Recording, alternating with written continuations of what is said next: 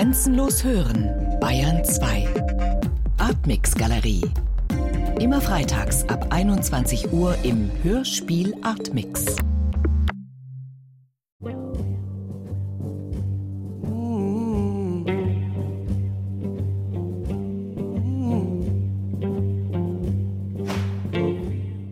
Hörspiel Artmix. Am Mikrofon Ralf Hohmann. In einer nicht regelmäßigen Reihe möchte ich künstlerische Produktionsweisen reflektieren. Was hat sich verändert? Und dazu habe ich mich für die heutige Ausgabe des Hörspiel Artmix mit Anke Büttner getroffen, der Leiterin der Monacensia, Forschungsbibliothek zur Literatur- und Kulturstadt München und Münchner Literaturarchiv. Untergebracht ist die Monacensia seit den 1970er Jahren in der ehemaligen Künstlervilla des Bildhauers Adolf von Hildebrand. Jetzt sind wir hier im Turmzimmer des Hildebrand-Hauses, Monacensia in München. Da sind überhaupt keine Bücher in den Regalen. Nee, das sind noch keine Bücher in den Regalen.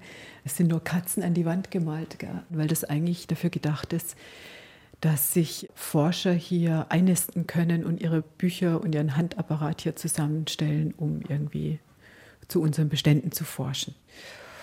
Es gibt viele Räume, die leer sind tatsächlich und bewusst leer, weil wir dort Veranstaltungen drin machen und uns immer stärker irgendwie dahin bewegen, dass wir eigentlich Autoren und Autorinnen oder Drehbuchschreiberinnen also Künstler und Künstlerinnen, die sich mit unserem Bestand beschäftigen oder vielleicht einfach Literaturschaffende in dieser Stadt sind, Raum anbieten wollen, um sich hier zusammenzutun und miteinander irgendwie Projekte zu entwickeln, irgendwas zu produzieren, dass man hier auch wieder vorstellen kann. Das heißt, die Monacensia nicht als Literaturarchiv, sondern als Produktionsort von Literatur. Ja, die Monacensia wird immer ein Literaturarchiv sein und das ist der Nukleus der Monacensia. Die Monacensia ist aber auch Bibliothek und die Monacensia hat ein großes Atelier. Sie hat große Räume und wir möchten ja immer irgendwie gerne, dass dieser Bestand lebt. Also wir sind ja quasi ein lebendiger Ort. Und als Produktionsort bietet sich natürlich Monacensia sehr stark an, weil sie ja auch das literarische Gedächtnis der Stadt ist. Also die Monacensia nennt sich so. Das literarisches Gedächtnis ist ja was, was nicht nur in die Vergangenheit geht, sondern was sehr Gegenwärtiges ist. Also die Künstler, die in der Stadt leben, sind ja im Prinzip das literarische Gedächtnis von in 50 Jahren.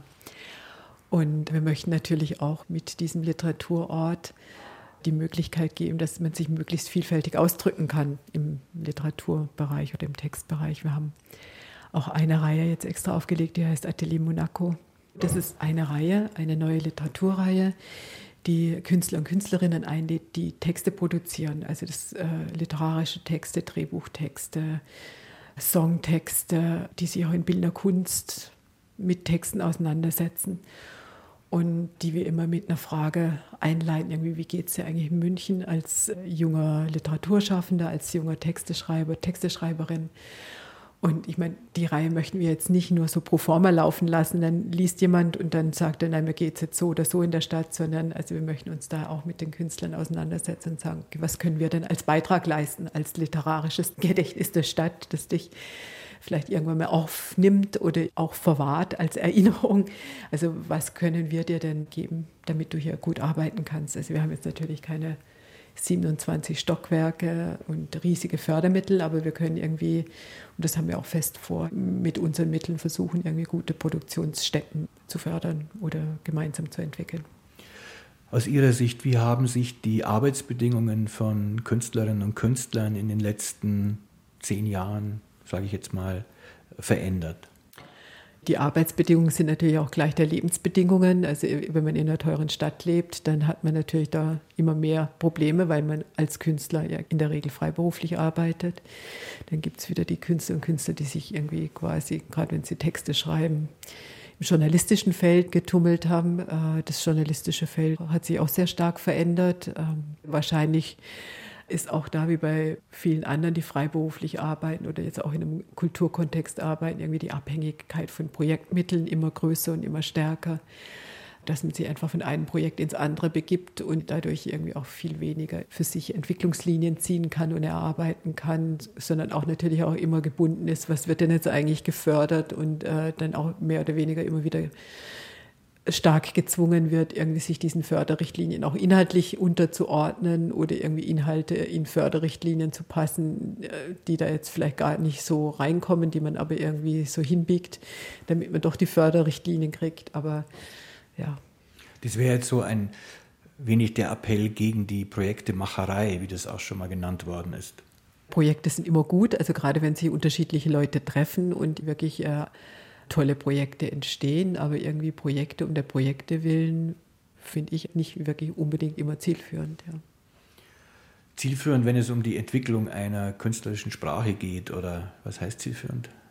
Ja, wenn es um die Entwicklung einer künstlerischen Sprache geht oder wenn es um die ernsthafte Entwicklung von Themen geht. Also manche Sachen brauchen ja einfach irgendwie eine gewisse Dauer, bis man Partner findet oder bis man irgendwie Orte findet, zu denen diese Projekte auch passen oder diese Themen auch passen, wo man irgendwie über einen längeren Zeitraum als nur ein Jahr was erarbeiten will oder wo man schon lange angefangen hat, bestimmte Themen zu bearbeiten und dann vielleicht zwei Jahre intensiv arbeitet, dann lässt man sie vielleicht wieder irgendwie ein bisschen ausgleiten, um sie irgendwann wieder aufzunehmen ja, also das ist ja so ein normaler Arbeitsfluss. Und wenn man jetzt irgendwie von einem Projekt ins andere geht und halt immer nur eine Förderung von einem Jahr hat, dann hat man das halt jetzt nicht so intensiv. Dann komme ich doch zur Monacensia. Hier ist ja auch der Bestand der literarischen Avantgarde gesammelt, archiviert. Und das führt mich zur Frage zum Thema Kreativität. Die Kreativität, kann ich ja sagen, war im 20. Jahrhundert eher ein Feld eben der Avantgarde, einer eher kleineren künstlerischen Gruppe. Und nun ist äh, Kreativität Mainstream. Es gibt eine Art kreativen Imperativ, der sagt, sei kreativ, nutze deine kreativen Potenziale. Teilen Sie meinen Eindruck da? Also mit der Avantgarde vielleicht nicht so. Also ich kann mir gut vorstellen, dass es viele unterschiedliche, sehr kreative, künstlerische Zirkel gibt. Wobei der zweite Teil der Antwort ist, also kreativ und künstlerisch ist ja nicht immer dasselbe. Also es wird sehr oft vermischt, jetzt auch mit Kreativwirtschaft und wo man Kunst, Literatur gleichsetzt mit was, was man immer vermarkten kann und soll oder wo man immer den Marktwert irgendwie betrachtet. Also das finde ich ist in den letzten Jahren schon viel stärker geworden. Und eben auch der andere Aspekt ist ja auch nochmal dieses, man ist kreativ in der Arbeit, man ist kreativ, äh, keine Ahnung, beim Bergsteigen, man ist immer irgendwie kreativ.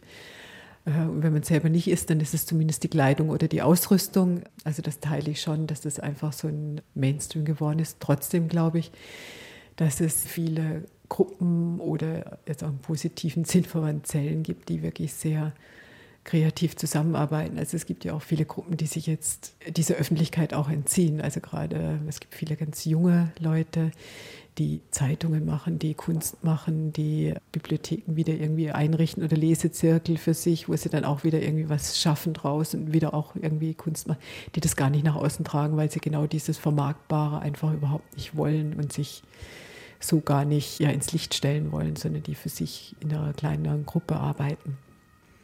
Dann vielleicht nochmal zurück zum Turmzimmer, in dem wir hier sind, im Hildebrandhaus. Wie würde das in zwei Jahren aussehen? Wir haben jetzt gerade beschlossen, dass wir eigentlich tatsächlich diesem Digitalen irgendwie mehr Raum einräumen wollen. Und wahrscheinlich wird hier tatsächlich ein sehr großer Scanner stehen, weil wir auch digitale Projekte jetzt tatsächlich auch machen wollen, wo wir uns mit den Digitalisaten, die wir dann produzieren, dann auch nochmal auseinandersetzen wollen. Wir möchten auch gerne mit Gruppenarbeit, mit Codern und so, die sich irgendwie damit auseinandersetzen und irgendwie was produzieren aus unseren Digitalisaten, von denen wir gar nicht wissen, was das eigentlich ist, was sie eigentlich vorhaben. Vielleicht wird das so ein Raum hier von so einer Art digitaler Kreativität. Das heißt, es geht so in Richtung Datenjournalismus oder Datenanalyse oder was ist so der Korridor? Wir beschäftigen uns einfach damit, dass wir die Schätze, die wir im Archiv und im Magazin haben, einfach digitalisieren und dass wir die einfach möglichst viel Publikum zur Verfügung stehen, weil sonst ist es vergessen und dann laufen wir unserem Auftrag, dass wir das äh, literarische Gedächtnis sind, irgendwie jetzt nicht unbedingt. Also wir laufen dem entgegen und wir möchten es einfach für eine breitere Öffentlichkeit irgendwie zur Verfügung stellen erstmal können wir es gar nicht alles alleine stemmen und äh, zweitens haben wir bestimmt auch selber nicht die Fantasie dazu. Und es gibt ja einfach viele Leute, die sich damit auseinandersetzen, was man aus so Produkten, aus äh, Literatur, die man eben digital zur Verfügung hat, machen kann. Auch ob das jetzt Apps sind, ob man Webseiten macht, ob man irgendwelche Produkte macht, die man im Internet nur anschauen kann, was man sonst nie machen könnte, wenn man jetzt nicht in München wohnt oder wo man bestimmte Sachen nicht so klein rauszoomen kann oder nicht vernetzen kann. Das wird ein Experimentierfeld. Anke Büttner. Seit 1. Januar 2019 leitet sie die Monazensia im Hildebrandhaus. Münchner Literaturarchiv und Forschungsbibliothek mit Sammlungsschwerpunkt München als Literatur- und Kulturstadt. Das war der Hörspiel Atmix. Weitere Ausgaben, zum Beispiel auch weitere Gespräche zum Thema Kreativität, finden Sie online im BR Podcast, Stichwort Artmix Galerie. Am Mikrofon verabschiedet sich Ralf Hohmann.